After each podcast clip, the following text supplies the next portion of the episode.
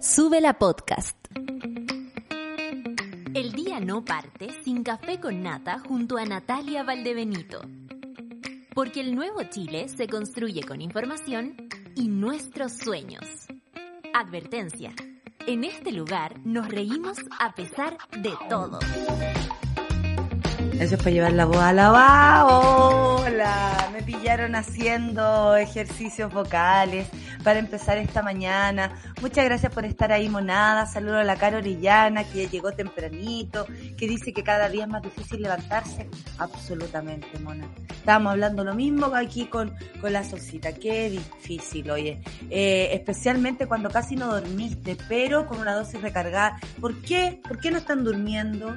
¿Qué se quedan haciendo eh, cuando no duermen? Estábamos hablando con la, con la Sol antes de empezar que mm, para el insomnio, cuando uno está ahí como no me mirando al infinito y todo oscuro, porque hay veces que uno dice, ya, a dormir, y apagáis todo y quedáis con las pepas ahí abiertas. Entonces, eh, la Sol y yo eh, hacemos algo muy parecido, que es imaginar que nos ganamos un premio millonario y lo empezamos a repartir. Así como yo le regalaría a él, le regalaría una casa a este amigo, a este amigo, a este amigo. Eh, iríamos de viaje, eh, haríamos cosas así hermosas, no sé. Eh, imaginarse cosas bonitas a veces sirve. Yo, por ejemplo, a, veces cuando tengo insomnio también, hago que camino por la playa. Cosas así, como playas que conozco, me voy a recorrer, eh, puede estar cayéndose toda mi vida. Yo no le estoy diciendo que esto lo hago porque estoy bien y el insomnio. No, es cuando estoy así, a angustia, eh, empiezo a imaginarme cosas como esas.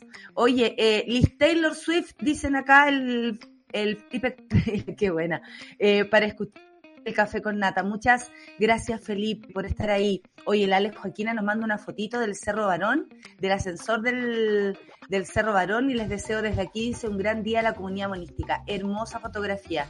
Muchas gracias. Y la Camisit dice que hablemos bajito porque se le quedaron los audífonos. Yo ya pensando, dijo que es jueves. Oh, amiga, qué bajón. Qué bajón cuando no es viernes. Eso es básicamente porque la idea es que se acerque al viernes la cosa. Ahora, el viernes es el día que más cerca nos queda del lunes. También esa es otra, otra eventualidad. Y este fin de semana tenemos un fin de semana muy especial, así que hay que comentarlo, hay que hablarlo aquí en el Café con Nata. Comentemos, miren, van pasando una ambulancia por este lugar, hay un perro, ustedes saben que Lauryn Hill va, a ser doctora. O va a ser eh, de, del SAMU. Nosotros creemos, o va a manejar una ambulancia. Porque ya cada vez que pasa una ambulancia, todo se detiene. Todo cambia. Así, rescatista, claro.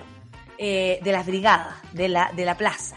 Oye, también la veo, ¿ah? Pasa una ambulancia y, y a veces se pone a aullar. Y es heavy verla aullar. No sabemos si es un perro o un lobo. ¿Ya? Eh, estamos todavía eh, eh, cachando qué es lo que es. Oye, son las nueve con cuatro y empecemos, pues. Empecemos, monada. Mire, tengo a varios acá. Muchas gracias. Eh, vamos a, al informe del tiempo, región por región. Arica, 21 grados. Ay, qué rico, se actualizó la pantalla. Arica, 21 grados, 21 grados en Iquique, Antofagasta, 19, 24 en Copiapó. En la tarde va a estar caluroso porque en la mañana va a amanecer eh, algo ya eh, de, eh, nubleque, ¿no? 18 grados en la Serena y Coquimbo, Valparaíso 20 grados, va a estar nublado, pero 20 grados es una alta temperatura para la costa, en la tarde va a estar absolutamente soleado. Uy, qué rico vivir acá en Santiago, 30 grados de temperatura, mm, preparen sus bolitas, 29 grados en Rancagua, 28 grados en Talcarrete, le mando un abrazo y un beso a la Tere, y al Will, por supuesto, Chillán 27 grados, 21 grados en Concepción, va a estar soleado, se me va a arrancar la, la pati, se va a arrancar, porque sale un poco de sol y la pati se me arranca, así que me agarran a la pati ahí en Conce, porfa. Temuco 20 grados, 20 grados en Valdivia, 17 en Puerto Montt, 20, de- perdón, 12 en Coyhaique y nublado. Esto está bueno porque así corre un poquito más de viento y se limpia el aire. Ustedes saben que eh, tiene los mismos problemas de contaminación que, que casi en Santiago. Torres del Paine, ráfagas de viento, lluvia, de hecho, eh, y en Punta Arenas lo mismo. eh, va a haber una mañana con ráfagas de viento, lluvias y en la tarde después va a salir el sol. Rapa Nui 25 grados, también va a amanecer ventoso, 17 grados en Juan Fernández, menos un grado en la Antártica chilena. Los titulares del día de hoy son los siguientes. Minsal reporta 1.741 casos nuevos de contagios de coronavirus y 599 pacientes en la UCI. Ustedes saben que este es un número súper importante porque, por supuesto, define lo que puede pasar en el futuro. Eh, la positividad nacional es de 3.23%.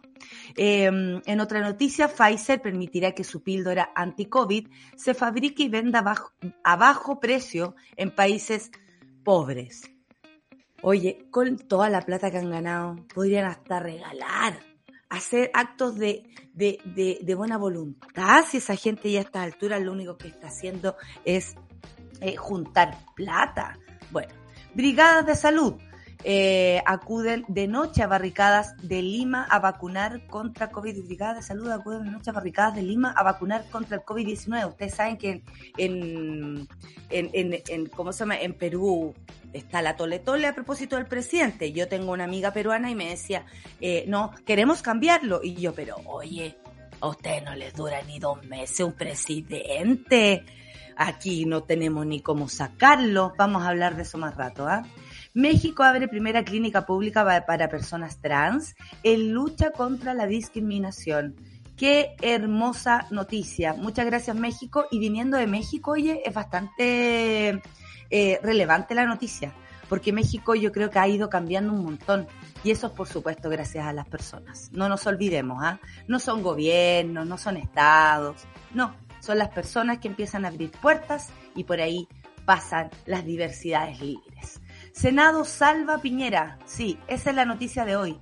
De la destitución al no alcanzar los votos para aprobar acusación constitucional. Eh, así que eh, vamos a ver qué pasa con eso hoy. Gobierno anula licitación de pasaportes a empresa china, a Isino, tras advertencia de Canadá y Estados Unidos. Oye, ¿qué pasó con esto? Esto es un temón, parece. Ah, es un temón. Sí es un temor, veremos qué es. Se toma dependencias de la Universidad de Santiago para exigir la salida del rector tras polémicas de los cursos de género. Así es nomás la cosa, cabres. Eh, hay que defender eh, a todos, a todos quienes somos personas eh, y por supuesto que si, si esto requiere una movilización en otra noticia, hombre fue detenido luego de que su pareja realizara señal de socorro de violencia machista en una clínica de España. ¿Cómo lo hizo? ¿Cómo lo logró? ¿Cómo la pescaron? Veremos de qué se trata. Cuba denuncian al menos 100 detenciones arbitrarias durante las protestas del 15N. Oye, hay protestas en contra del régimen y están siendo acalladas bajo represión bueno, como bien sabemos que lo hacen los gobiernos autoritarios. Hay que estar súper atento a lo que está pasando en Cuba, porque más allá de que un, candidato a presidente o quien sea utilice la, la, la, bandera para decir ciertas cosas, bien sabemos que poco les importa al pueblo cubano, la libertad de las personas y lo que significa una autodeterminación. Lo que quieren es pelear y hablar de Cuba, Cuba, Cuba, Cuba, Cuba, Rusia, Cuba, Cuba, Cuba, Cuba. Pero ¿a quién le importa Cuba? A los cubanos y es, y es por eso que están luchando. Son las nueve con nueve, nos vamos a escuchar música. Esta es Raúl Alejandro, Todo de ti. Este Raúl, ay, sí, se dice Raúl, es el pololo de la Rosalía. ¿Sí? Oye, ¿vieron ese momento en que ella le entrega un premio? Cuando dice, ahora vamos a escuchar, vamos al premio urbano, no sé qué. Ya sé, Raúl, y como que se achica, se entera y se pone toda emocionada. Y él sale a recibir su premio, saluda a su familia, que es su, es su inspiración, a su equipo y a su jeva, ¿eh? ¿no? Y a su, y dice, y a, y a su musa inspiradora, que es Rosalía. ¿De quién? No, por Raúl. Te vamos a escuchar. Yo le digo Raúl, ¿ah? Disculpen. Yo le digo Raúl. Todo de ti. Café con Nata en Suela, aquí en Suela Radio. One, two,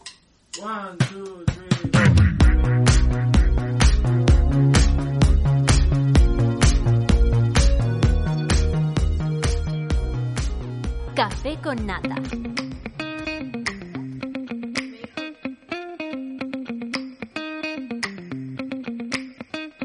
El que me gusta tanto. Oye, le estaba contando a mi amigo que no entiendo nada de esa canción. Raúl, estupendo Raúl, hay que decir, ¿ah? Una, una- un abrazo para, para Rosalía y qué lindo que le cante esta canción. Yo supongo que es de ella, porque a todos nos gusta todo de Rosalía. Entonces, pero yo pensé que esta canción, y voy a pelar el cable con mi amiga Solcita, porque eh, ella me va a entender. Ella me va a entender este espíritu abuelístico. ¿Tú entendiste la canción a la primera, Sol? Yo pensé que No, primero en inglés. no. De hecho, yo escucho, don't like this. Yo Ah, escucho, yo escucho cosas en inglés.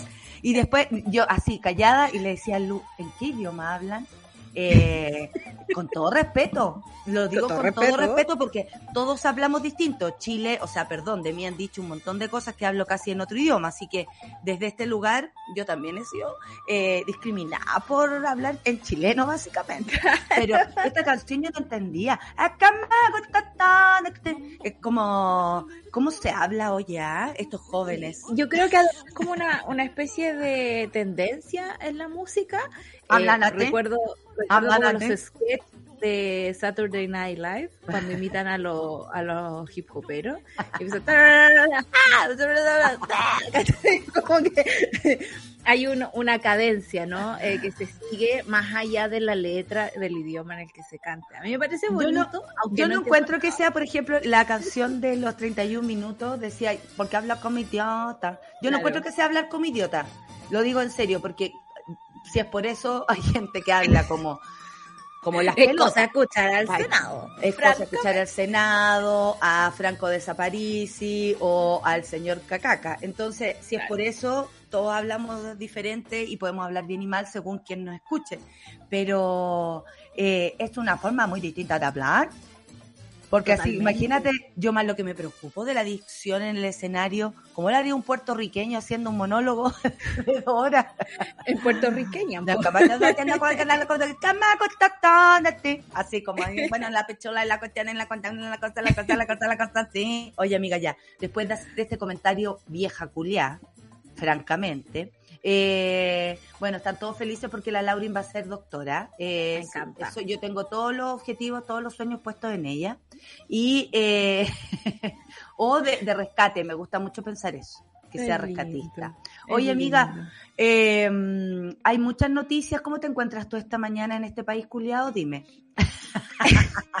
Mira, estoy hace rato en un loop de por qué nací aquí, por qué desperté aquí, por qué diablos este país, todo el rato. Eh, sé que la humanidad siempre muestra lo mejor de sí en los momentos más complicados, pero yo francamente estoy un poquito cansada de este país. Este país no se puede descansar en ningún momento. Ningún Uno sale de la función y ya pasaron más cosas. Claro. Yo que pelo a la, a la selección. Ayer había una persona en la, en la obra, amiga, Ya. en el teatro, con camiseta de Chile. Tú te imaginarás que se llevó media hora de hueveo. Pero por supuesto. Media hora, Pero por supuesto. perdimos. Entonces, yo. Y porque eh, estaban todos medio lesionados, porque parece que no calentaron esta gente. Pero como no calienta, si hasta yo vi, para hacer un programa de una hora y media caliento la Claro, tú calientas tu voz, ¿sí? Acá me gusta todo. Bueno, oye, eh, eso podría ser una, Una, una cortina. una una- cortina, para la botonera. Acá me gusta todo. Oye, amiga, eh, ya, vamos a las noticias porque el COVID, eh, eh, mira, ayer una amiga tiene, yo les he contado que tengo una amiga con una situación media complicada con su mamá de salud y está en un centro de salud, eh, incluso fuera de Santiago a esta altura, porque tuvo que ir a parar allá por la poca disponibilidad. Y aquí quiero poner una alarma, porque dice que una de las enfermeras le dijo, se desató el COVID. Y yo me quedo con la palabra de esa enfermera, porque los números tal vez son, a ver, es tanto lo que se habla de los números que de pronto ya dejas de escuchar y sentir la diferencia entre 1700 y 2300 Claro. y 5800, da igual. Pero no, hay que considerar esto importante, porque el próximo puede ser usted. Un eh, 1.741 contagios nuevos en las últimas 24 horas según el MinSal y 599 pacientes COVID en la UCI. Este número es muy importante porque puede cambiar. Hoy me salió como el personaje de, Mente Salvaje. Eh, este número es muy importante porque puede cambiar em, la realidad. Ustedes saben que dependemos mucho de cómo funcionen los hospitales, las, las, clínicas a nivel país, porque aquí estamos hablando de nivel país. La, la positividad nacional es de 3.23%, o sea, hasta ahora pareciera estar comillas, controlado, pero de todas maneras se están poniendo las alertas. Esto es muy importante. Eh, a ver, Atacama presenta la positividad más alta a nivel del país con un 8%, Magallanes la más baja con un 1%, que heavy como Magallanes sube, baja, sube, baja, es una tendencia a nivel país como para ir observando. ¿ah? La, la, metropolitana en la última jornada por su parte reportó un 3% y seis regiones registran una positividad igual o menor al 2% en las últimas semanas. En la última semana. Ninguna región disminuye sus casos en las últimas dos semanas. Eso también es muy importante. Los mayor, con mayor positividad son Aysén, Los Ríos, Valparaíso y Coquimbo. En tanto, en la región de Aysén, la tasa de incidencia actual más alta por 100.000 habitantes, seguida de la región de Los Ríos, Atacama y Biobío. Eh, se informan cuatro personas fallecidas en las últimas 24 horas. Ustedes saben que esto siempre es súper eh, variable, no significa nada que sean menos que el día anterior, porque también sabemos que hay días que se entregan eh, números atrasados o falta de información.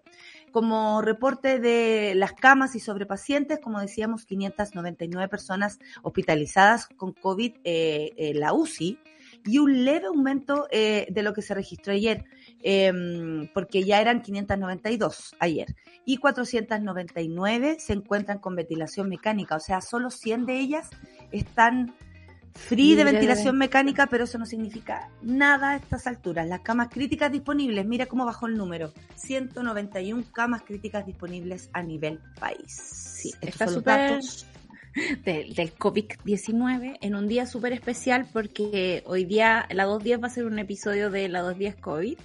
Eh, a propósito que es el día en que China reporta una especie de gripe especial y rara y se da comienzo a la pandemia del COVID en el mundo.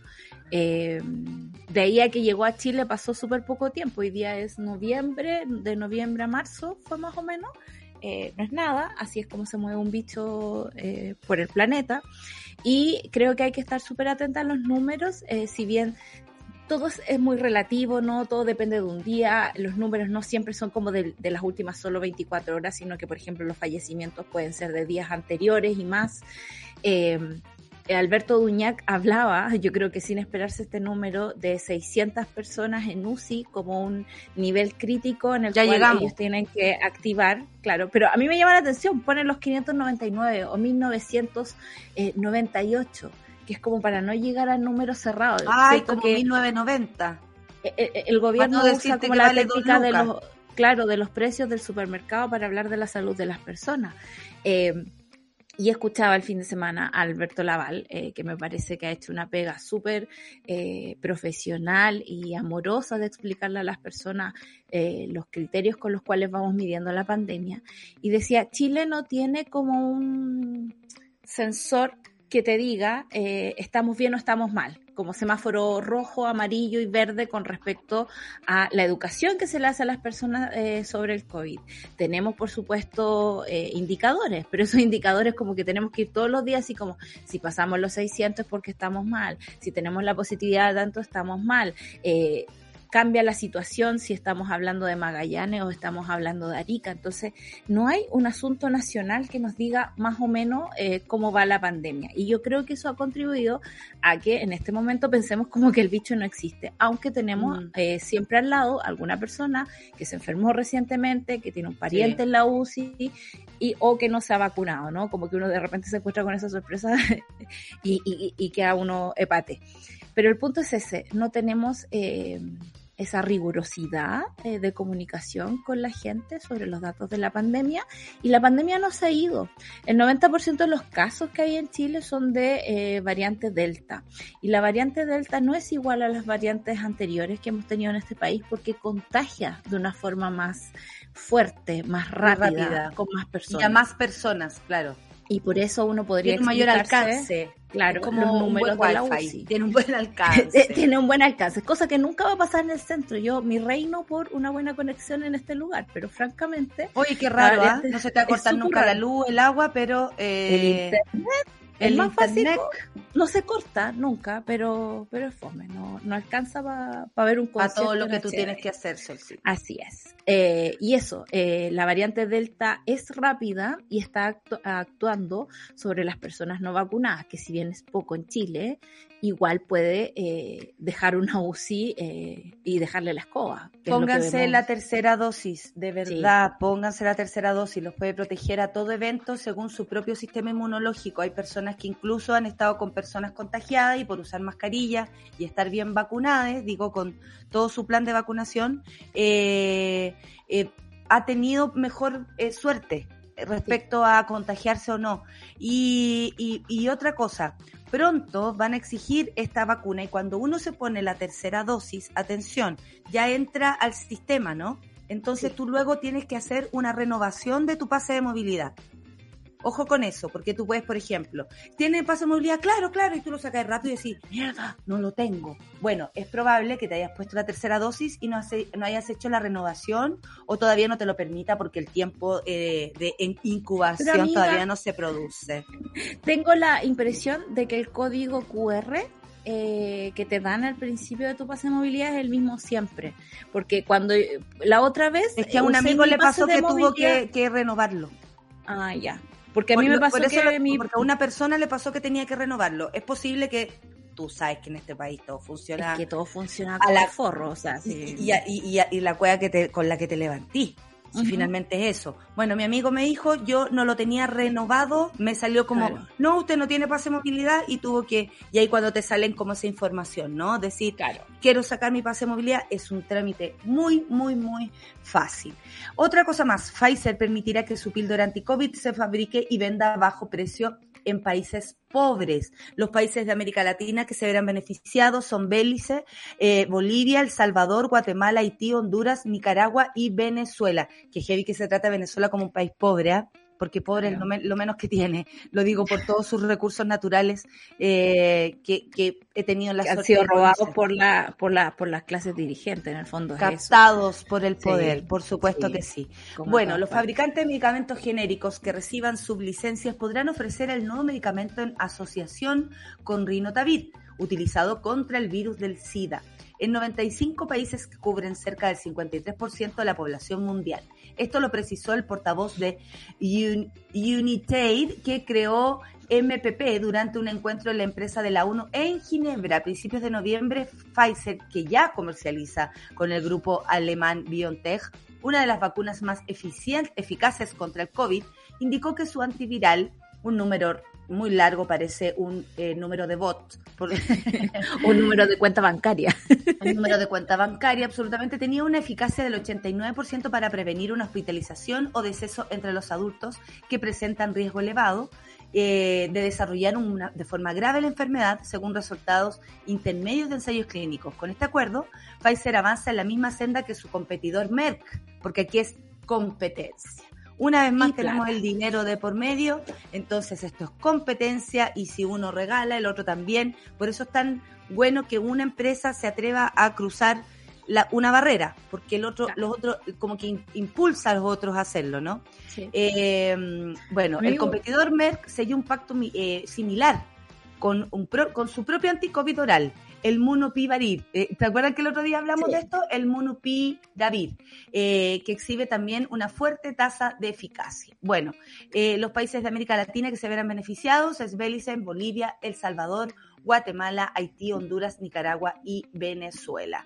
A compartir mierda, se llamaría la noticia del día de hoy, pero Yo es pienso- como todo es como todo ¿cuál es la letra chica de todo esto? Díganme por La favor. letra chica es que Pfizer, eh, y ¿cómo se llama la otra? Uf, eh, Merck. Merck. Merck, eh, se están haciendo la América, digamos. Se están haciendo la Mértica. se están haciendo la Mértica.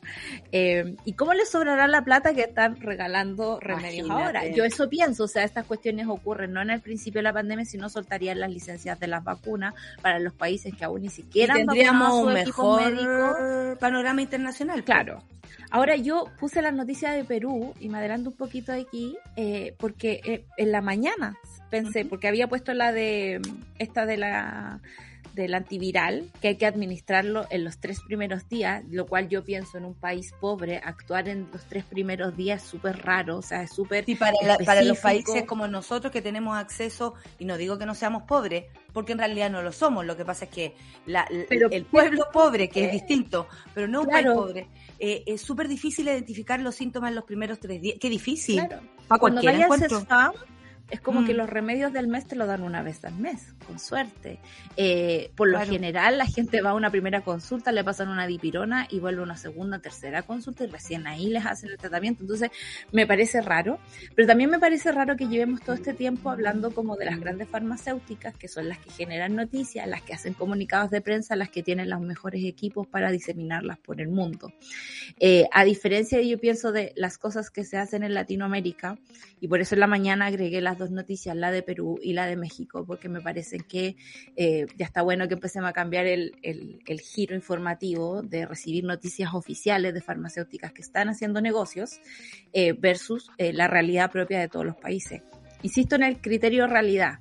¿Cómo mm. logras poner este medicamento en los tres primeros días de una infección en un país que se demora en ese diagnóstico quizás un poco más. Eh, esa es la duda que me queda. A sí, sí, y sobre todo el alcance y el acceso. Si no es tan fácil tampoco, por ejemplo, personas que están trabajando, decir, hoy me siento mal, voy a ir al doctor a ver qué ocurre. No, las personas tienen que terminar su jornada laboral, de pronto en el horario que pueden ir no está abierto el lugar donde ellos necesiten, o los lugares de urgencia, por estar más atestados a propósito del mismo COVID, no funcionan en la rapidez que podría ser a propósito de eh, estar acachados de pegas, ¿no?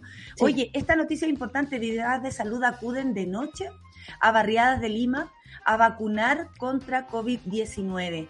Una brigada sanitaria acude de noche a una polvorienta barriada de Lima a vacunar contra el COVID a los trabajadores, amas de casa, ancianos y niños que por diversas razones, a propósito de lo que hablamos, no pueden ir de día al consultorio. No tenía tiempo para vacunarme por el trabajo y estamos ahí, toda la familia ya vacunados. Están haciéndolo muy bien, indicó a la AFP John eh, Sayan Ortega, de 21 años, quien aprovechó esta campaña iniciada el lunes en la noche en la capital de Perú, de Perú, perdón, país duramente golpeado por la pandemia.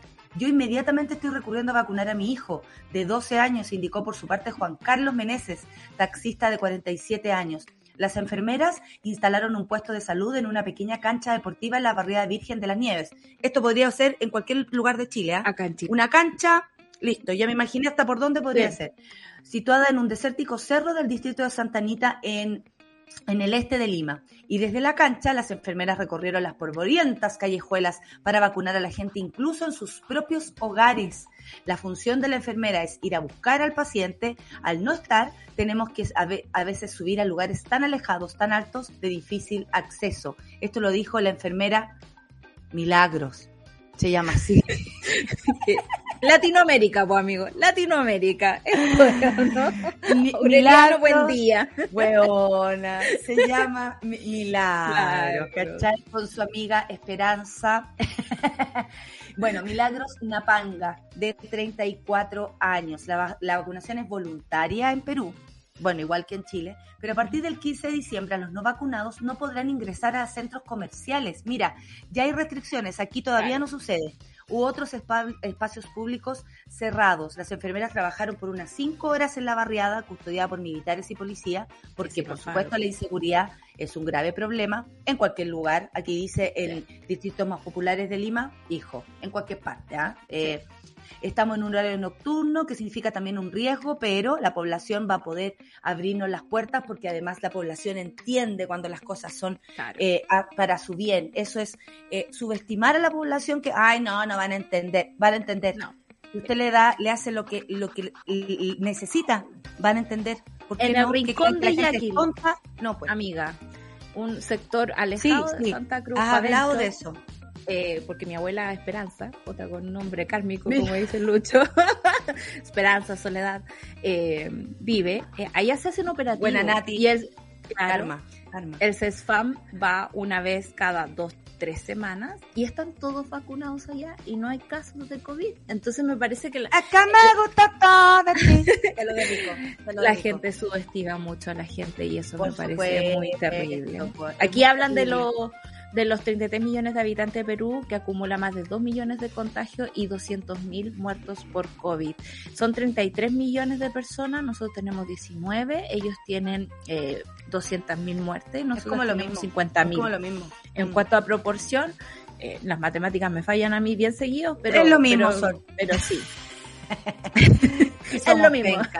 somos penca. Oye, le mando un saludo a toda la monada que está tuiteando. Muchas gracias. Por supuesto, los vamos a leer. Y después vamos con las noticias sobre México, que me interesa mucho esta noticia. Porque si México si México acepta como es realmente México, porque uno, yo he ido para allá y realmente es diverso. La calle es diversa, hay muchos colores, la homosexualidad se ve en el aire. Las, eh, o sea, de verdad que es cierto, palabra que es cierto, como digo en el show. Sin embargo, eh, al parecer es una, es una, mm, eh, es como una, una conciencia que, que se está expandiendo mucho más allá que incluso las autoridades están llegando. Atención, a veces el pueblo se adelanta. Eso también ocurre en Chile, así que por lo mismo tenemos que estar súper atentos a nuestras autoridades. Y vamos a revisar también la noticia de la salva de Piñera. Aquí vamos a estar con cosas. Están todos los monos enojados, ¿ah? te aviso al tiro. Están todos los monos enojados.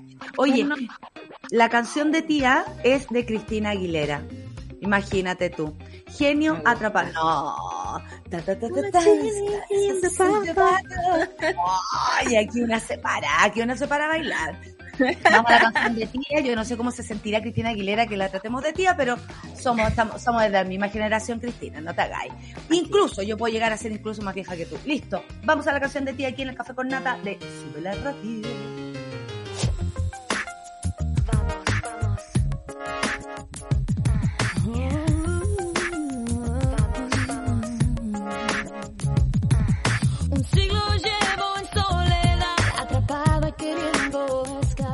Café con nata.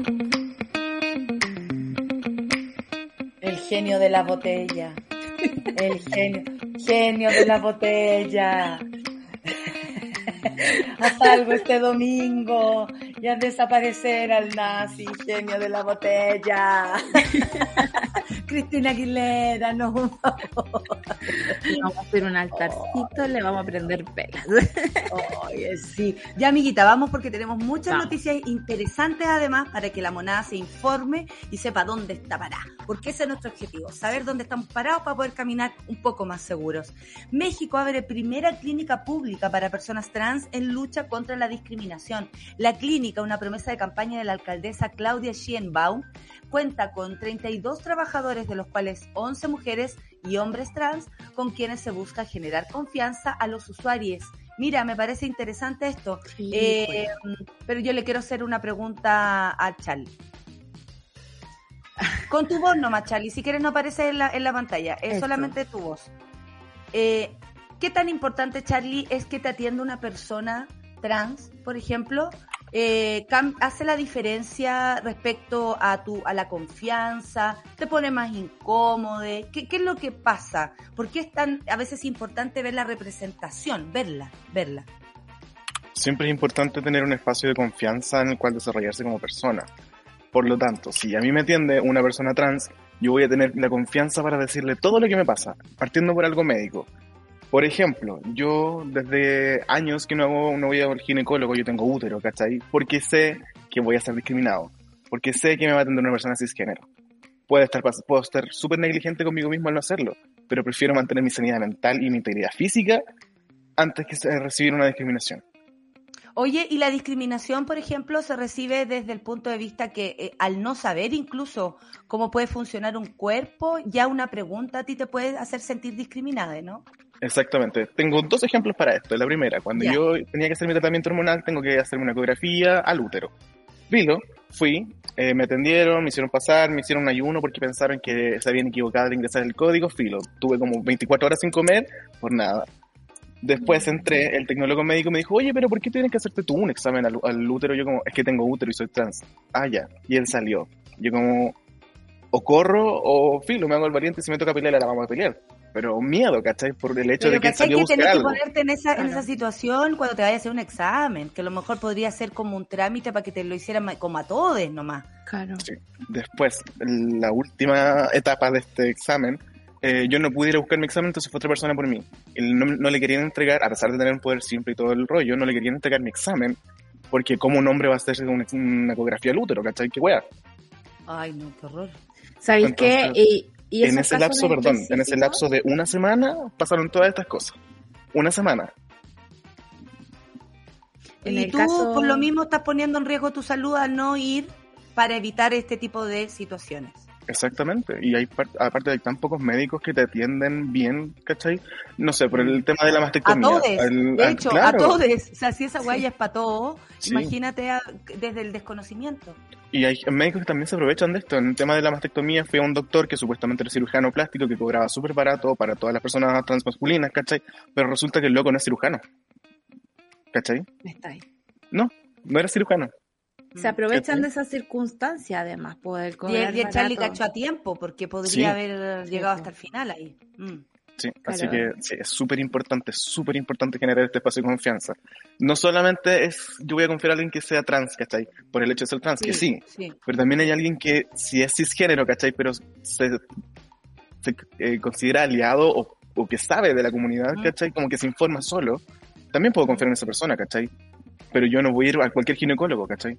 Yo no Por puedo ir a cualquier cirujano plástico, ¿cachai? Yo tengo que tener ese, ese cuidado, porque si no, me pueden desde sacar la chucha hasta negar la atención, ¿cachai? Pueden pasar miles de cuestiones mal, puede que no pase nada. y tú Claro. te proteges, pues. Por supuesto que sí. Y no es Qué, menor, qué valioso el, el testimonio de Charlie y qué Sí. afortunados somos de tenerlo. Muchas gracias, Charlie, eh, por contarnos y ser tan eh, generoso con, con todo lo que nos dices, porque eh, de, de primera fuente, pues, y además nos hace acercarnos a quienes están en la misma situación de Charlie. Y de una Sí. manera tal cual, mira, apareció, de una manera tal cual eh, es- eh, la atención. ¿Cachai? Así como, no soy yo la que lo dice, es Charlie. Tengo un pequeño dato. La próxima semana es la semana de la memoria trans porque hay que recordarle a la gente que a nosotros nos matan. Así que para que tengamos conciencia de que la próxima semana, por favor, infórmese, edúquese lo más que pueda, como dice la doctora Polo, porque nosotros existimos desde el inicio de los tiempos y tenemos derecho a existir y que, a que no nos maten porque francamente. De hecho, la próxima semana tenemos un gran invitado. Charlie Saez viene a conversar con nosotros y hablar, La dura, amiga. hablarnos de... Sí, la dura, Sí. tenemos una semana muy Sí. importante. Es después de elecciones. ¿Cómo no vamos a hablar de estos temas? Son Sí. absolutamente relevantes para ser felices. Todes, todes. Porque si mis amigos son felices, yo también lo soy. Si eso también tiene que ver con una, con, con, con una corriente de, si esto es, es energía, es transmisión de, si tú estás contento, yo también voy a estar contenta. Entonces, desde ahí vamos a crecer todos. Muchas gracias, Charlie. Te vamos a tener, la próxima semana te vamos a tener de casero y probablemente te entrevistemos. Así que prepara tu mejor, eh, no sé qué color de pelo va a salir ahora. Voy a buscar mi mejor camisa. Eso, Solcita, algo que acotar, porque Sí, con yo la quería información de decir- Charlie, qué belleza. Eh, es una belleza poder entender desde de primera fuente lo que está pasando eh, y no son casos aislados. Esta misma nota que habla sobre México dice que la, según la Comisión Interamericana de Derechos Humanos, la esperanza de vida de una persona trans en México es de apenas 35 años frente a 77 de toda la población.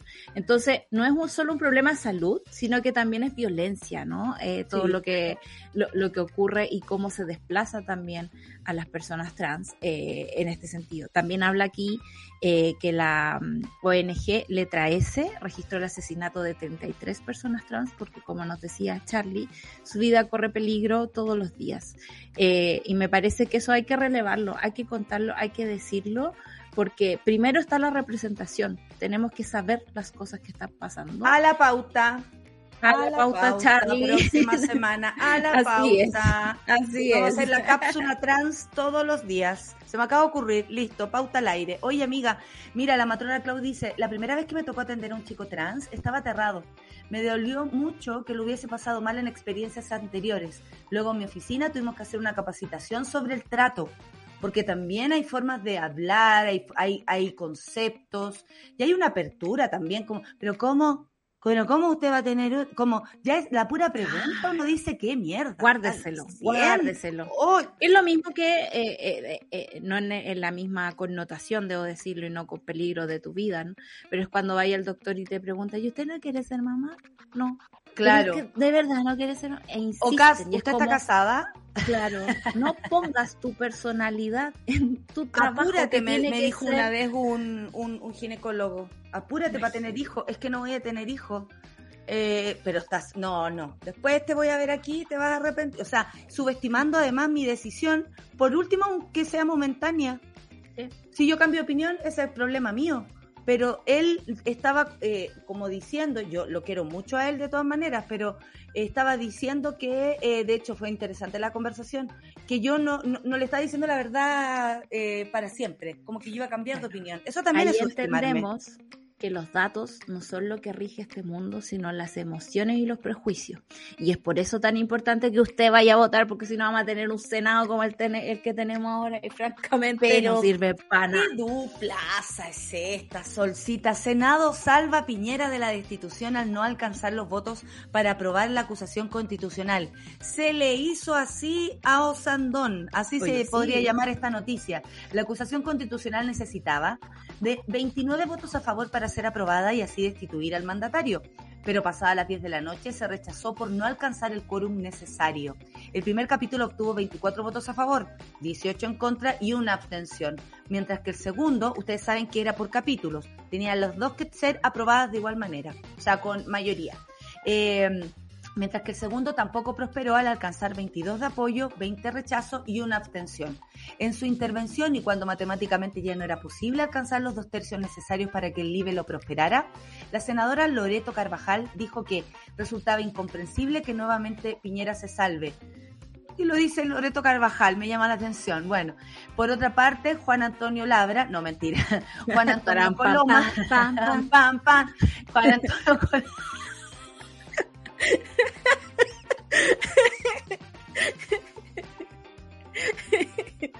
Ay, Solcita, es que me gusta todo de ti.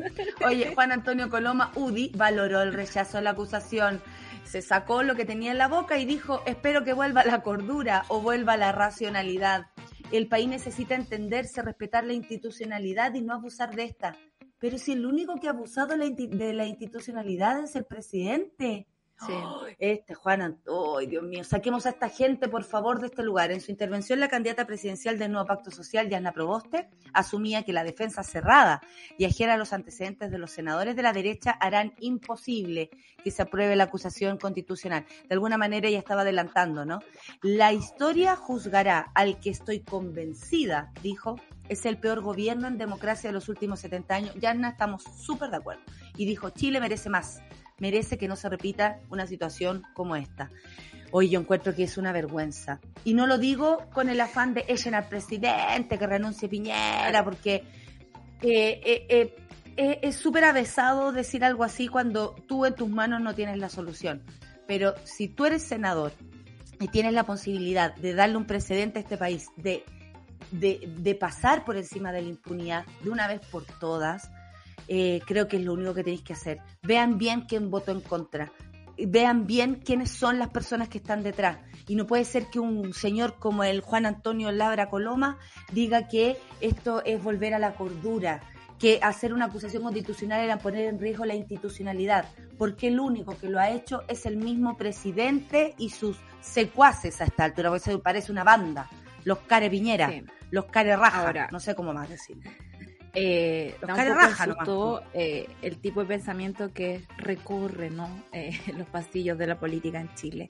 La mañana me puse a escuchar la radio más facha que encontré eh, porque tenía Por ganas supuesto, de porque hay entender. que enojarse muy temprano y despertar. Por eso te cortaste, po. Claro. Por El- eso te cortaste, pues, Por amiga. eso me corté, por eso los cuchillos saltan en mi casa, así como, ¿para qué? ¿Para qué escuchas Les carga, les carga. Pero eh, es muy complicado porque para ellos la institucionalidad va primero que eh, tener un buen presidente, que de, de La vida de las personas. legal, la vida de las personas, el, el aprovechamiento que hace Sebastián Piñera para sus propios negocios con la, eh, los recursos de todos los chilenos. Hablan de eh, que el próximo presidente o presidenta tiene que tener eh, el Senado de su parte porque si no se van a empezar a acostumbrar, po. Imagínate tú, esta gente es así de terrible. Habla de la gente, pues era la gente. No, Se pero acostumbrar a a qué? A poner a a- a- presidente. acusaciones. en- pero como si no fuera pues. una herramienta legal que existe en la actual constitución, constitución que queremos derribar. O pero sea, perdón, se le pide corrección a personas que, no sé, se le pide corrección a todos, a nosotros, Sí, a, a pues. todas las personas, a esa gente que tiene poder. Hay que decirles es- cómo tienen que hacer las cosas. que les Es lo pasa, mismo que pasa con culiao. Donald Trump, que también se salvó de un impeachment eh, por la Se protección. ríe que el ducho cuando digo país. Se me sale la Su Claro, cuando hace la protección de su propia clase política. Ahora, me parece que es súper cegado por parte del Senado porque su argumento era como, aquí no hay ninguna boleta, no hay ninguna firma, no hay nada evidente que me diga que el presidente sabía. Y sí, uno puede eh, atender a ese, a ese recurso legal, ¿no? Pero esta no es una acusación legal, la investigación va andando por otro, por otro camino. Esto es una acusación política que tiene que ver con el aprovechamiento de un presidente de los recursos de todos los chilenos. Y en ese sentido tenían más cancha para actuar. De todas formas, sigo pensando que son muy ciegos a no entender que, por ejemplo, la investigación judicial que está en contra de Sebastián Piñera, ayer agregó los eh, argumentos que dio CIPER a propósito del resto de minas que la red de minas que está explotando la familia Piñera, de las cuales depende una evaluación ambiental del gobierno de Sebastián Piñera. Entonces, francamente, me parece que fue una defensa corporativa, que existió la posibilidad de poder, eh, eh, ¿cómo se llama?, eh, interpelar a una persona que lo está haciendo mal, que le ha disparado a su propio pueblo y que más encima le roba sus propios recursos. Es muy grave y, y bueno, eh, eso pasa cuando uno no va a votar, porque la ¿Y derecha es disciplinada, Exacto. la DC es disciplinada y la DC, eh, en uno de los, de los dos asuntos que había que votar, eh, Jimenita Rincón ahí echó para atrás, como dice mi tío, Jimenita, ah, eh, lo que a Jimenita, Jimenita, sí. Jimenita fue a votar eh, a favor de Sebastián Piñera. Entonces, me parece que hay que estar súper ojo al Ni charqui. siquiera lo hacen como por la decencia. Si No. el gallo, eh, eh, perdón, Es hizo, evidente. hizo, hizo un, un pacto con nuestro medio ambiente. Francamente no les preocupa eso, no les preocupa toda la, la gente eh, eh, o todos los animales, toda la flora y fauna que puede morir. Les da lo mismo, en serio, ese tipo de personas son, valen una tremenda callampa y me permito decirlo porque filo, porque ya esta semana hay que decir las cosas Sí. tal cual. Valen una tremenda callampa quienes defienden a un presidente que es capaz de hacer negocios con nuestros recursos naturales. ¿Qué le van a dejar a sus nietos? ¿Plata? ¿Eso nomás? Disculpen, con no va a no alcanzar ni para respirar.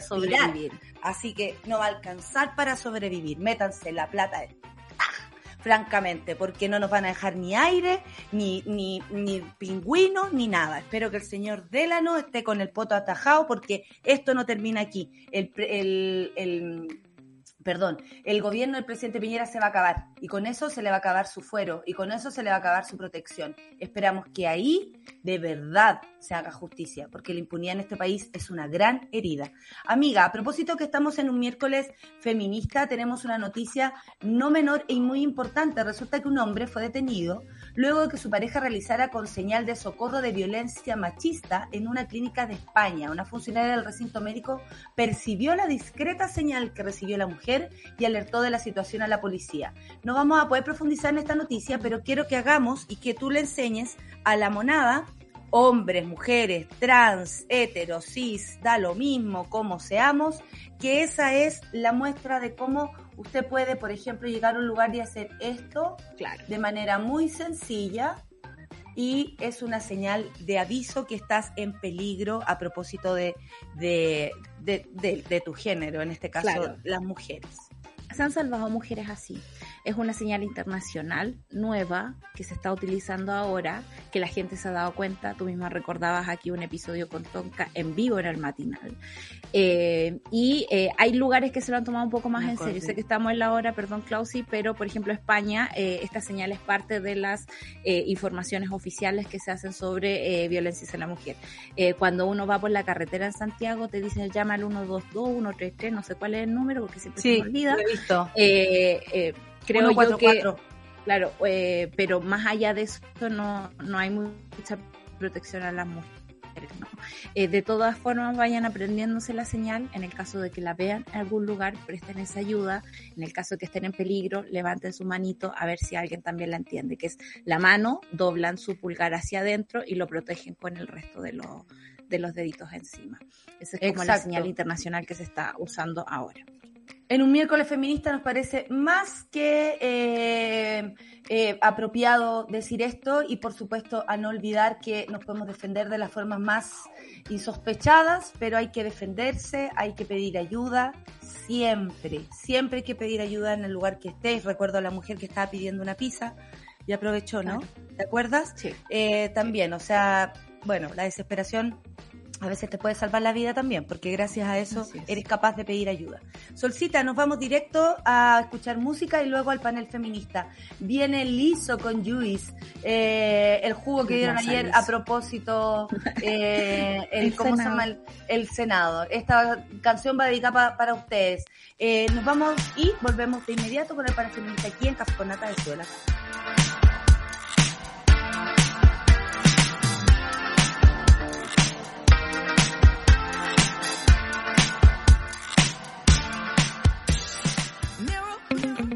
Pausa y ya regresamos.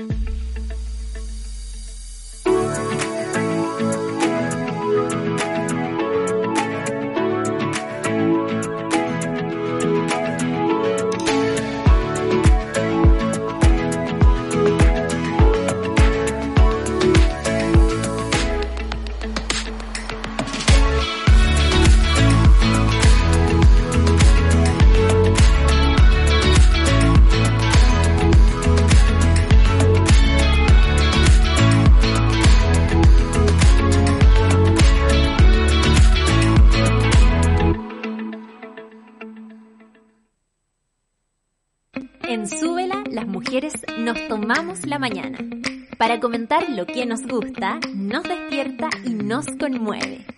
Para conectarnos, informarnos y reírnos.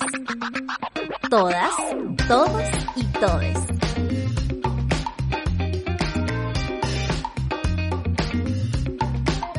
Café con nata. Super Ciudadanos. Satélite Pop. Caceritas Acompáñanos de lunes a viernes desde las 9 a.m. en Sube la Mañana. Nos vemos y escuchamos desde subela.cl y a través de nuestra app. Súbela, un nuevo medio para un nuevo Chile. Ya estamos de vuelta en Sube la Mañana. Estamos de vuelta y ya viene el panel feminista, por supuesto. Les cuento que después de esto viene Super Ciudadanos con Rayena Araya, la sigue Claudita Cayo y Claudita Cayo con Satélite Pop, por supuesto, y todas sus fechorías, síganla, por favor. Y pantallazo si la ven en el metro, ¿ah? Caceritas a las 12 con Isidoro Ursúa, a las 3 las 2.10 con Nicolás Montenegro y Fernandita Toledo. Y después de eso, a las 4 y media, El Amor según las canciones de Les Candidates con los hermanitos Gutiérrez, a propósito de este... Eh, eh, cuestionario del fin de semana, malazo. oye, lo justo. En el codo, hay que decirlo. Y vuelven los conciertos, vuelven los shows y vuelve Gorilas a Chile. No te pierdas el regreso de Damon Albarn y compañía el próximo 3 de mayo del 2022 en Movistar Arena. Hay preventa disponible en este momento en www.ticket.com y mañana, mañana, eh, comienza la venta general a las 11 a.m. Gorilas en Chile, 3 de mayo en Movistar Arena. Más información en www.dgmedios.com. Gorilas. Ahora vamos con las gorilazas, por supuesto, aquí en el panel feminista de Sube la Radio. Y ya nos movilizamos para impulsar un montón de cambios. En este año decisivo seguimos siendo protagonistas. El panel feminista de Café con Nata es presentado por Corporación Humanas y el Observatorio de Género y Equidad. Nada sin nosotras. Federica, abre tu micrófono porque queremos saludarte. Federica Sánchez está con nosotros, coordinadora de incidencia y contenido de la Fundación Ciudadanía Inteligente. Bienvenida. Hola, ¿cómo va? Muchas gracias por invitarme. Oye, bien tempranito te, eh, aquí conversando para, para hacer patria, pues hija, porque no queda de otra que hablar de temas importantes a propósito de este 21 de noviembre, este domingo que se van a realizar las nuevas elecciones, pero antes no te vas a salvar y vas a pasar por nuestro cuestionario rápido feminista. Federica, para conocerte un poco más también, recomiéndanos un libro, una serie o película inspirada en la lucha feminista, eh, tal vez para los tiempos eleccionarios, constituyentes, en fin, lo que a ti se te ocurra. Eh, me gustó mucho la serie de HBO, Miss America, no sé si la vieron, que habla sobre eh, todo el proceso de la Equal Rights Amendment, la enmienda, supuesta, la supuesta enmienda a la Constitución que todavía no se pasó, ya lleva muchos, muchos, muchos años este, recolectando apruebos a lo largo de los estados y está súper buena hablar de cómo inició la lucha feminista en los Estados Unidos y nada, buenísimas actuaciones de Kate Blanchett y de Sarah Paulson. Eh, muy, muy buenas. Son creo que 8 o 10 capítulos y es realmente excelente. Vale la pena. ¡Ay, buen dato! ¿A qué mujer, Federica, hay que ponerle atención por lo que está haciendo, por su trabajo o porque a ti te haya inspirado, por ejemplo? Eh, la verdad es que me quedé pensando en eso, pero la, que me gustó mucho de los últimos días fue eh, Jacinda Ardern, la, la primera ministra de Nueva Zelanda, cuando estaba dando un, un mensaje en estos días que estaba hablándole a, a todos sus eh, a todos sus ciudadanos y en el medio tuvo que interrumpir un segundito porque su hijo se había levantado de la cama y lo hizo como tan natural, tan, eh, tan esto es parte de la vida, soy eh, la ejecutiva principal, digamos, soy el poder ejecutivo de Nueva Zelanda y al mismo tiempo soy mamá y nada, ella también pasó como al final de su embarazo estando este, ya siendo casi primer ministra, creo, no me acuerdo cómo era la campaña, o, si ahí como, y me parece que naturalizó muchísimo la maternidad y el hecho de que podemos, somos multifacéticas y que hacemos muchas cosas, eh, y me parece que es un lindo, es un lindo ejemplo de, liderazgo y de mujer a, a, tener en cuenta. Y de cómo viven las mujeres en realidad, pues eh, francamente. Regálanos una frase tuya o una cita feminista que hayas encontrado en algún lugar y que quieras compartir. Eh, uy, em, a ver, eh, Gloria Steinem, que también está en este, en la, en la serie esta de Miss America, que dice que las mujeres son las únicas que se ponen más radicales con la edad. Este, así que nada, ahí, ahí va. Hay que seguir haciendo sentido! Me hace sentido, amé la frase. Oh, increíble. Yo creo que tiene, tiene que ver con que cada vez, cada vez se nos va corriendo un poco más el velo de, lo que, de lo que asumíamos o de lo que creíamos que estaba bien y que, o que era normal, ¿no? Lo que habíamos naturalizado y normalizado y de repente van pasando los años y te das cuenta que, que todo lo que creías que era natural, en verdad, no, no, en verdad no, y vale la pena revelarse. Exactamente, me encantó. Aquí termina el cuestionario feminista, entonces vámonos de, directo a la información y las razones por las cuales tú estás acá, Federica, para escucharte. Solcita.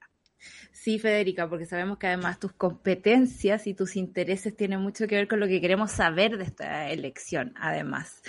Eh, ¿Qué significa esta elección para Chile? Eh, y lo digo pensando en que hemos pasado por una pandemia, eh, muchos estados sí lo, han hecho lo mismo, digamos, que tuvimos un estallido social, pero que también tuvimos un movimiento de mujeres súper importante. Eh, ¿Qué significa esta nueva elección frente también a un candidato eh, como Cast, que nosotros acá en el programa siempre hemos dicho representa un, peligro para las mujeres? Uy, primero quiero decir que me hubiese gustado que en realidad en vez de tener una única candidata mujer en mm. Jasna Provost tuviésemos tenido tres. ¿Por qué no podemos tener por lo menos más de una? Eh, me da un poco de pena que tengamos una única mujer candidata en este caso. Eh, y que siempre haya sido como de a una, ¿no? Las mujeres siempre están representadas ahí en la carrera del Ejecutivo de a una. Eh, creo que ya es hora de que los partidos se den cuenta de que hay candidatas muy competentes para poder liderar el país y que son muy competitivas también. De hecho, lo vimos en las elecciones a convencionales que cuando ponen a las mujeres en lugares en la lista donde pueden ganar, las mujeres ganan. Entonces, esa historia de que las mujeres no hay suficientes buenas candidatas, que no somos, eh, no estamos a la altura de, la política, sí estamos a la altura y la sobrepasamos con creces. Entonces, estamos, solo tienen que ir a buscarnos a donde estemos, ¿no? Por ahí empezar que, bueno, me da pena que sea una única mujer. Pero creo que, dicho esto, la elección del domingo es bastante trascendental para la política chilena, no solo porque venimos saliendo de, digamos, de, la pandemia, del 2019, del estallido, que llegamos a estas elecciones con un poder ejecutivo y un presidente muy debilitado, eh, muy debilitado en, términos de, su, digamos, cómo se, ve en la opinión pública, ni hablar que está llegando a, la, a, la a las presidenciales de este domingo con un presidente que está en acusación constitucional. El Poder Ejecutivo está, está está en medio como ensuciado, diría yo, en este momento. Eh, y hay como que refundar un poco acá. Creo que, se trata un poco de eso, ¿no? que estas elecciones son un antes y un después de un montón de cosas. Un antes y un después del estallido, un antes y un después de la pandemia, un antes y un después del plebiscito constituyente, un antes y un después, en realidad entre in, between, diría yo, en el medio, ¿no? De eh, el proceso constitucional que además va a ser en paralelo por los próximos seis meses, al menos tres, cuatro, cinco meses, más o menos, cuatro hago remar las cuentas, va a estar em, en el mismo momento, digamos, va a ser paralelo al nuevo gobierno que, asume en marzo. Y hay mucho de lo que, no sé si hacerse cargo, pero sí hacerse cargo de los cambios que vienen. Entonces creo que, que este gobierno que, que venga ahora tiene que dar respuesta a un montón de expectativas que tiene la ciudadanía chilena que quiere que quiere ver cambios de verdad, que no quiere más de lo mismo. Y que no quiere más de lo mismo lo vemos muy claramente en las opciones partidarias que, que también, o sea, las opciones en los candidatos que tenemos, ¿no? O sea, eh, Boric no vino de, de, los partidos tradicionales, ¿no? Tampoco vino por ahí. Eh, si bien después lo que termina pasando es que todo se termina como partidizando y naturalizando en esa competencia partidaria clásica, ¿no? Pero tampoco vino de los partidos tradicionales, no, no viene de ahí viene de un proceso de armado que lleva bastante tiempo en, esa, en la coalición de Aprueba eh, Cast en su momento estuvo en los partidos tradicionales y ahora está por otro lado y viene como esto a romper el molde de nuevo de eh, el discurso antipartido, que, que pega mucho en, en, la región, no solo en Chile, en todos lados está, está bastante fuerte. en Argentina la semana pasada acaba de ganar en la ciudad de Buenos Aires. Este, yo te, iba a aprovechar de, yo te aprovechar de preguntar por eso, pero después lo, lo, dejamos ahí en una... en un, Por favor, hagamos eso ya.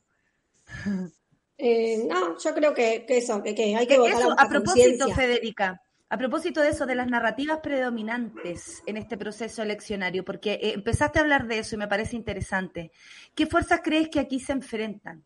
este fin de semana? ¿Qué nos jugamos este fin de semana? Porque claro, tenemos casi como tipo caricatura cast, porque es pasado, porque es todo lo que uno, y lo digo, y todos saben acá, lo que uno no quisiera, ni ver, ni ser, ni, ni ver en, ejercicio.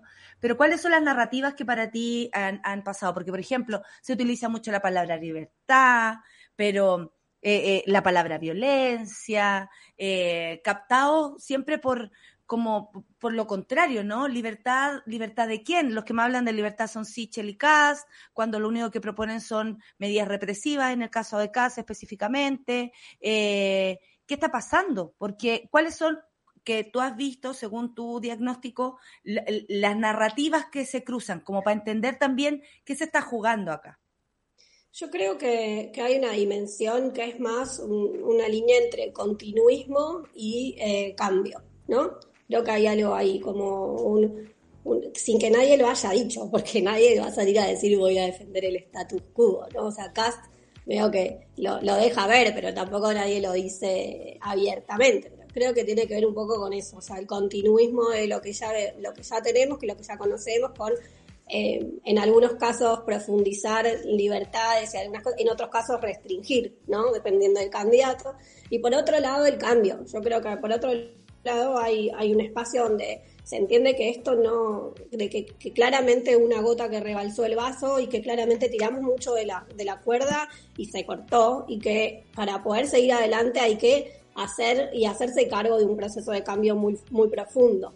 Eh, y en este sentido, eh, creo que también hay que pensar, o sea, cuando se, hay algo de apropiarse de la palabra libertad, como si la palabra libertad solamente le perteneciera a la derecha, ¿no?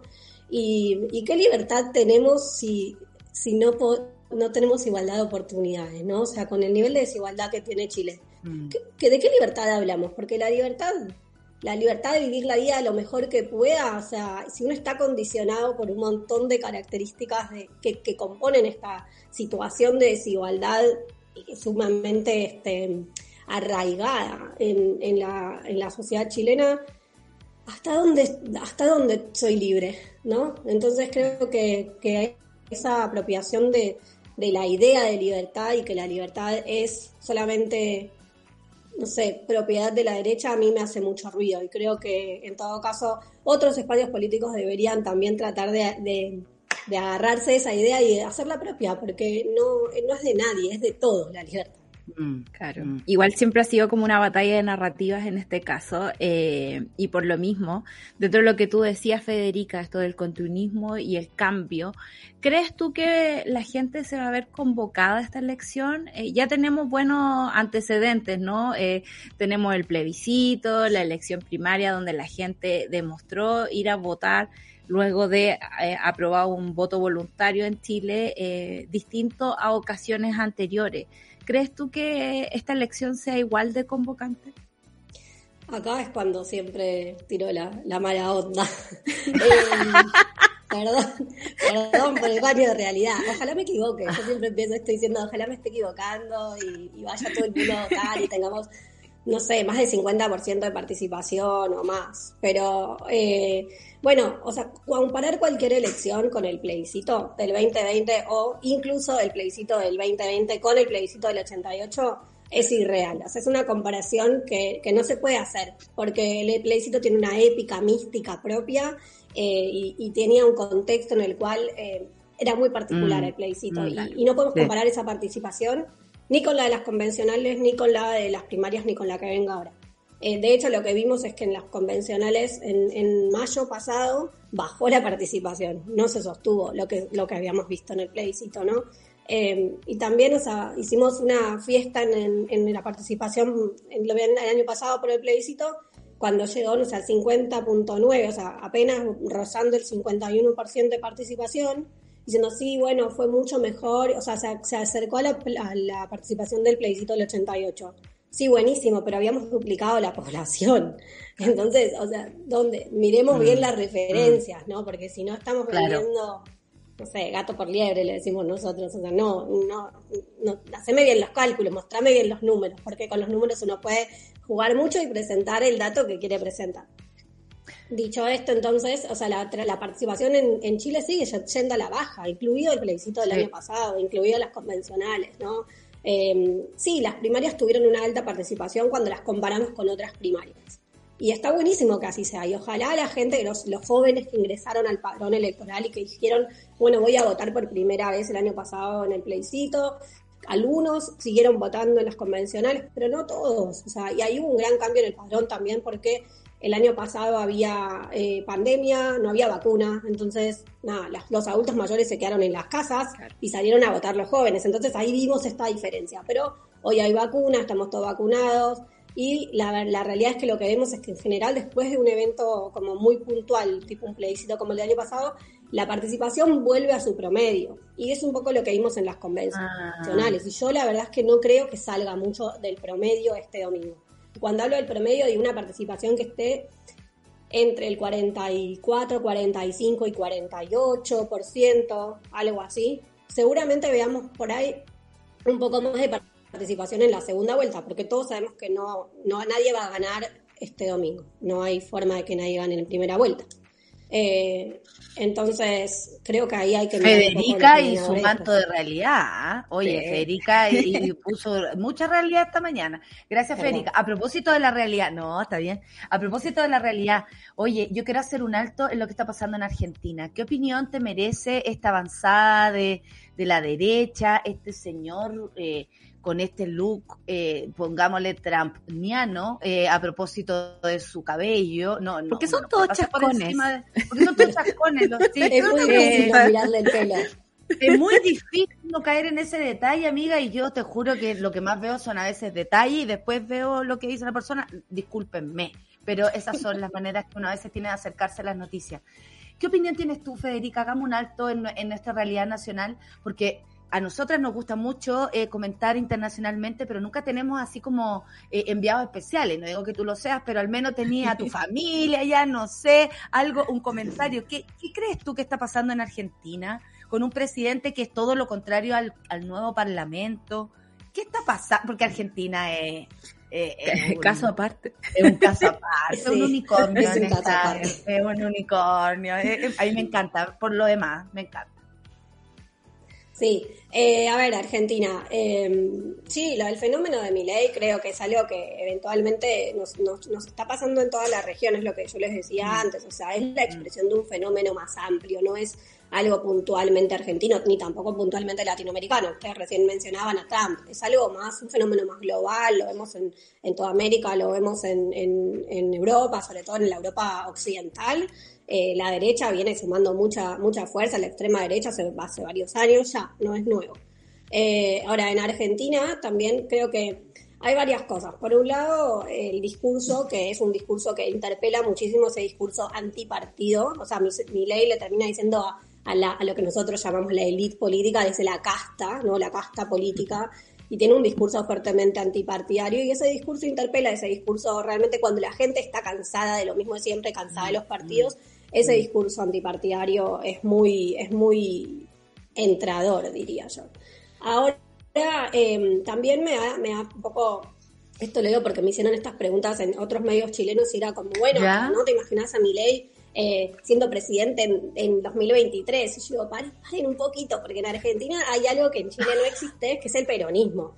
O sea, no nos olvidemos del peronismo. Y en Argentina de ganar las elecciones hay que hacer un armado nacional, o sea, Juntos por el Cambio, que es el partido que antes, digamos, donde ahora, ahora se llama Juntos por el Cambio, pero todos vienen siempre cambiando de nombre. En el momento, en 2015, que Macri ganó la presidencia, tenía un armado nacional, tuvo que hacer un armado nacional de por lo menos 15 años desde que fundó el partido para poder ganar la, la, elección presidencial. Y Macri también salió de la, de la ciudad de Buenos Aires, él fue jefe de gobierno de la ciudad de Buenos Aires. Entonces, Milei recién acaba de entrar al Congreso. O sea, lo que pasa es que Milei es conocido porque Milei era, es economista y eh, estaba en el ojo público porque estaba en muchos programas de tele hablando, opinando en paneles sobre economía, política y se decidió lanzar a la política. Pero saltar de ser eh, candidato a diputado o ganar una, bancas en el Congreso con un partido nuevo eh, a no sé, de ahí a la, a la, presidencia hay un camino larguísimo. Nadie gana la presidencia en Argentina con la ciudad de Buenos Aires sola, ni mucho menos con, la, nada, con 7% de votos en la provincia de Buenos Aires, que es el bastión más importante del peronismo para ganar en Argentina hay que ganarle al peronismo. Y mi ley no está ni maduro para, ni cerca de llegar a ganarle al peronismo. Le falta mucho camino por recorrer. Ojalá, ojalá esté en lo cierto en esto, porque si me equivoco me Yo espero lo mismo, amiga, pero lo mismo, Federica. Pasando por el tema de Argentina, que no podíamos dejar de, comentarlo, por supuesto. Oye, en otro momento hablemos puro de esto. Le damos, le damos, porque nos gusta mucho Argentina. Atención a nuestro teléfono, atención a nuestro teléfono. Eh, yo, te, yo quiero preguntar por una de tus áreas de investigación, ¿no? Que tiene que ver con la psicología política. Eh, y me gustaría saber tu opinión como de esta triangulación entre encuestas, eh, titular en los diarios, titular en los noticieros y en el fondo eh, una sensación, ¿no? Que ya hemos visto repetidamente, primero con el apruebo rechazo, el rechazo, crece, el rechazo crece, ese tipo de cosas, ahora con la arremetida de CAS que para mí, digamos, así como muy desde de la trinchera, tiene que ver como con un entusiasmo quizás de algún editor por ahí o de, alguna encuesta. Eh, pero ¿cómo se configura, eh, y sobre todo en este país, esa sensación que ocurre como al final de, la, de las carreras electorales? Eh, pero también hay cosas que no vemos, ¿no? uno se pregunta eh, ¿por qué Parisi tiene tanta aceptación, ¿no? En un mundo en que eh, no, para nosotros es súper lejano, como que uno incluso podría descartarlo por ridículo, pero en realidad eh, yo me lo tomo muy en serio porque si pienso esto como en una mesa de una casa, en una casa por lo general tenemos distintas personas con distintos gustos políticos. ¿Cómo se va configurando la emoción entre esos datos, entre los poderes la información. de, comunicación, la información y todo eso? Yo creo que hay, algo que decías, que había cosas que no se conocían. Y sobre todo en temas que tienen que ver con la psicología política y, el comportamiento electoral, hay algo muy, muy fundamental, que es que el voto es secreto. Entonces, una cosa es lo que la gente dice que va a hacer, lo que las encuestas dicen que va a pasar, y lo que pasa al final en el cuarto ahí cuando estamos eh, detrás del, del biombo y estamos votando, ¿no? Ahí ahí el voto es secreto. Y la realidad es que uno no le debe, no le debe más cuentas que a uno mismo. O sea, la responsabilidad sobre a quién votaste es tuya, ¿no? Hasta ahí. Y eso creo que cada uno lo sabe. Y después, después sabremos si decimos la verdad cuando nos preguntan a quién votamos o si mentimos, ¿no? Porque lo que sabemos, por ejemplo, o sea, en participación, no en términos de elección a quién vote, sino lo que sí sabemos, por ejemplo, de miles de, de miles de encuestas hechas en todo el mundo, es que la gente suele decir que votó o sea, en los países con voto voluntario, cuando les preguntamos si votaron en las últimas elecciones, la gente dice que votó cuando no votó, porque es lo que está bien visto. Entonces sabemos O la gente no decía que votó por Piñera, por ejemplo, Federica. La gente no decía que votó por Piñera y era presidente. Y nadie había votado por él. No, sí, yo eh, hace dos años, no, fue en el medio del estallido, hicimos una encuesta con unas colegas en, Plaza Baquedano, por ahí, por Plaza Dignidad, en esa zona, y me acuerdo que éramos, eran tres preguntas. La pregunta era si había votado en las elecciones anteriores, la otra era por quién había votado. Y la gente, algunos nos decían, yo no te voy a decir por quién voté. O sea, es obvio por quién votaste. Si no me lo querés decir, anoto entonces votaste por Piñera. ok, bueno, no me digas. Eh, nada, las encuestas, lo que pasa con las encuestas, yo creo que, o sea, el poder predictivo de las encuestas las encuestas tienen por predictivo. El, tema, yo creo que lo que está pasando con las encuestas es que em, a quién le están preguntando, ¿no? O sea, ¿quién está pagando las encuestas? Uno, ¿quién está pagando las encuestas? Dos, ¿a quién les están preguntando? ¿No cómo son las muestras? Porque lo que vemos es que, o sea, hoy hacemos muestras por, por internet, ¿no? O sea, es mucho más fácil hacer encuestas por internet. Eh, hacer encuestas web, ¿no? Pero de ahí, o sea, es mucho más difícil llegar a todo el mundo. No todo el mundo tiene computadores, no podemos llegar a zonas eh, más rurales, no hay internet, o sea, os ampliamos, hacemos muestras con celulares, solo con celulares eh, fijos y qué hacemos con la gente que tiene celulares prepagos, esa gente no entra en la muestra, bueno, esa gente tiene, ¿cuáles son las diferencias? Las diferencias socioeconómicas, de, características de género, de ingresos, de educación, de lugar de, de, lugar de residencia de todas estas personas que quedan por fuera de la muestra, que eh, son las personas a las que terminamos encuestando. Entonces, dependiendo de cómo se conforman los paneles, que son los que entrevistan después, digamos, entrevistan, digo, completan una planilla online, una encuesta online, eh, después son los resultados que tenemos y así medio que se, se termina también generando un problema de, de que no es solo lo que recoge la encuesta de la opinión pública, sino lo que la encuesta influencia la opinión pública, porque la devolución Eso te iba a termina generando esa idea y ese círculo de, ah, pero Cast, entonces, y de repente estamos todos hablando de Cast. Y en vez de, y en vez de decir, bueno, no, el candidato Cast, no, no sé, o sea, es un poco eh, no, tan lindo para la democracia, tiene un tinte muy autoritario, bueno, es antiderechos, esto y lo otro, pero estamos hablando del tema. Entonces, cuanto más hablamos del tema, también más lo ponemos en agenda. Entonces, se empieza a crear este O sea, de alguna manera tú eh, de alguna manera tú, tú crees que y por por tus competencias como decía la Sol influye desde el punto de vista mediático y que eh, eso igual puede afectar tu voto o tú dices que puede afectar públicamente mi voto, pero en la urna yo veré qué hago. Una cosa así, como que Chile, según tu visión también es muy hago y lo que, eh, o sea, lo que hago no es lo mismo que parezco. Hay algo ahí de Chile que tú puedes notar porque igual somos un poco así, igual. Yo creo que eso pasa en todos lados, no es algo que pasa en Chile, pasa en todos lados. Eh, ahora, la capacidad real de las encuestas en influir en la decisión del voto eh, es muy difícil de medir. Porque nosotros, o sea, para poder saber si realmente uno votó por un candidato o por otro en función de cómo venía en las encuestas, tenés que hacer una encuesta después, o sea, y decirle a la persona, o sea, y saber, o sea, tenés que tener una encuesta el día después de la elección. O en, al menos en la encuesta el día después de la elección y preguntarle, eh, de alguna manera, la, eh, la, no sé, de alguna manera la aparición de Cast en la opinión pública influenció de alguna forma su voto. O sea, hay que recolectar esa información, porque si nosotros no la recolectamos estamos haciendo suposiciones sobre algo que no sabemos. Y, y, no podemos realmente decir algo con certeza si no lo preguntamos. O sea, esa es la limitación que tenemos también con las encuestas y con un poco con todo esto que tiene que ver con el comportamiento electoral, que hay muchas cosas que se terminan asumiendo sobre cómo alguien toma una decisión, pero hay, hay ahí un Como mundo de, paralelo. de caja negra. Claro, claro, claro. Totalmente. Federica, ¿y cómo ves tú la participación de las mujeres a lo largo de las últimas elecciones en Chile? Eh, ¿Nos va a ir afectando de la misma forma que nos afectó, por ejemplo, en términos de pandemia en el trabajo? Eh, ¿Hay un cambio de comportamiento ahí o sigue siendo el mismo tipo de participación siempre? No, yo creo que, las mujeres en, en, Chile, de hecho en Chile no, no hay una gran brecha de género en participación. O sea, cuando uno mira los datos no hay, porque aparte las mujeres también somos muy heterogéneas como grupo, tenemos distintos intereses, venimos de distintos lugares, somos heterogéneas en, nuestra, en, nuestras características sociodemográficas y también en nuestras preferencias políticas, ¿no?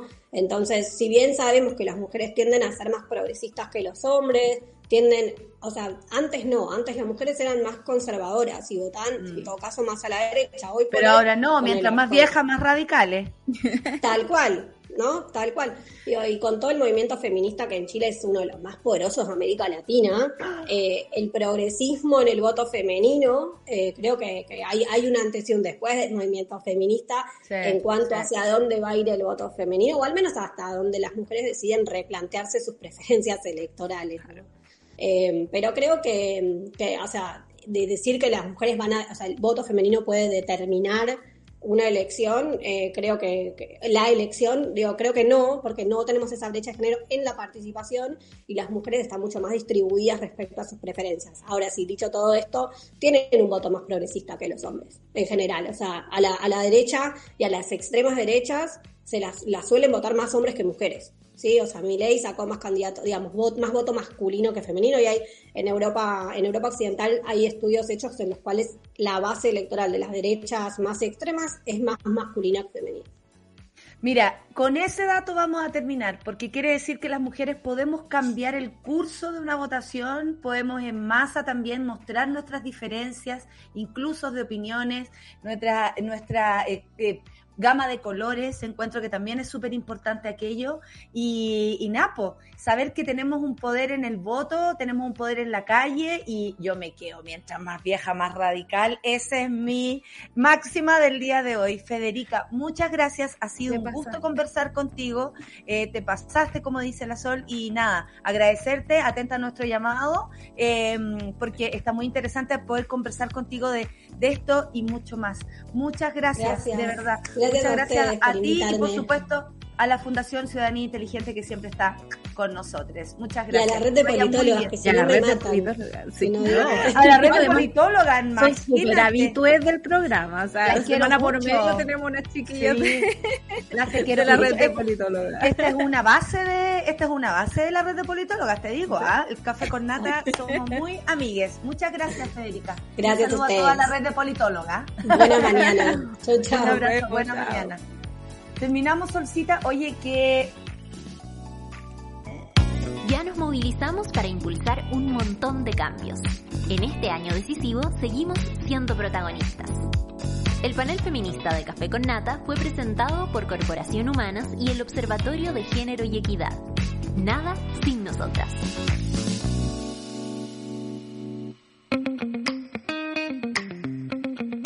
interesantísima conversación. Además que Federica como que te lleva por el camino de la conversa y uno podría estar tres horas con la Federica conversando. Gran invitada el día de hoy. Muchas gracias Solcita, por supuesto, a la producción de este programa. Claudia Cayo, que con, o sea, nosotras nomás sabemos por lo que pasa Claudia Cayo para conseguir a cada invitada e invitado. Así es. De verdad te lo digo. Así que yo quiero hacerlo público porque tenemos a una gran productora en nuestro programa. Oye, La mejor, Sol, la mejor. la mejor, la mejor, Sí, lejos, hashtag la mejor, se acabó. Oye, eh, Solcita, nos retiramos y Napo, yo me voy más vieja y radical que nunca. Me Eh, encanta. Voy a ir a buscar mi, mi libro de Gloria ahí a la biblioteca. Y me gusta mucho que se diga que las mujeres sí podemos hacer cambios, porque sí, Sí. los hacemos. Estuvimos en dictadura luchando a propósito de, la, de, de tantas mujeres en todos los territorios que de todas las maneras posibles cuidaban eh, y además luchaban y luchan en la calle constantemente. Sabemos que hay un montón de dirigentes, sabemos que hay un montón de candidatas. Sabemos, y que sí, marca la diferencia votar por una mujer. Claro que sí. Obviamente, si usted va a votar por Marcela Cubillos, como lo hicieron para... No, pero hay mujeres que, que hacen la diferencia, claramente. Muchas gracias, Sol. Gran mañana y le agradecemos también a la Corporación Humanas que está con nosotras en este panel feminista. Un abracito. Nos vamos. eh, se va el café con nata y vamos directo al Super Ciudadanos con Rayena Araya. Gracias, Charlie. Gracias, Luis. Gracias, Clau. Nos vemos. Chau. Chau, monada.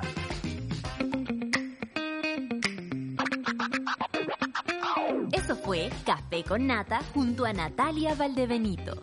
Tu dosis para partir el día informado y muerto de la risa.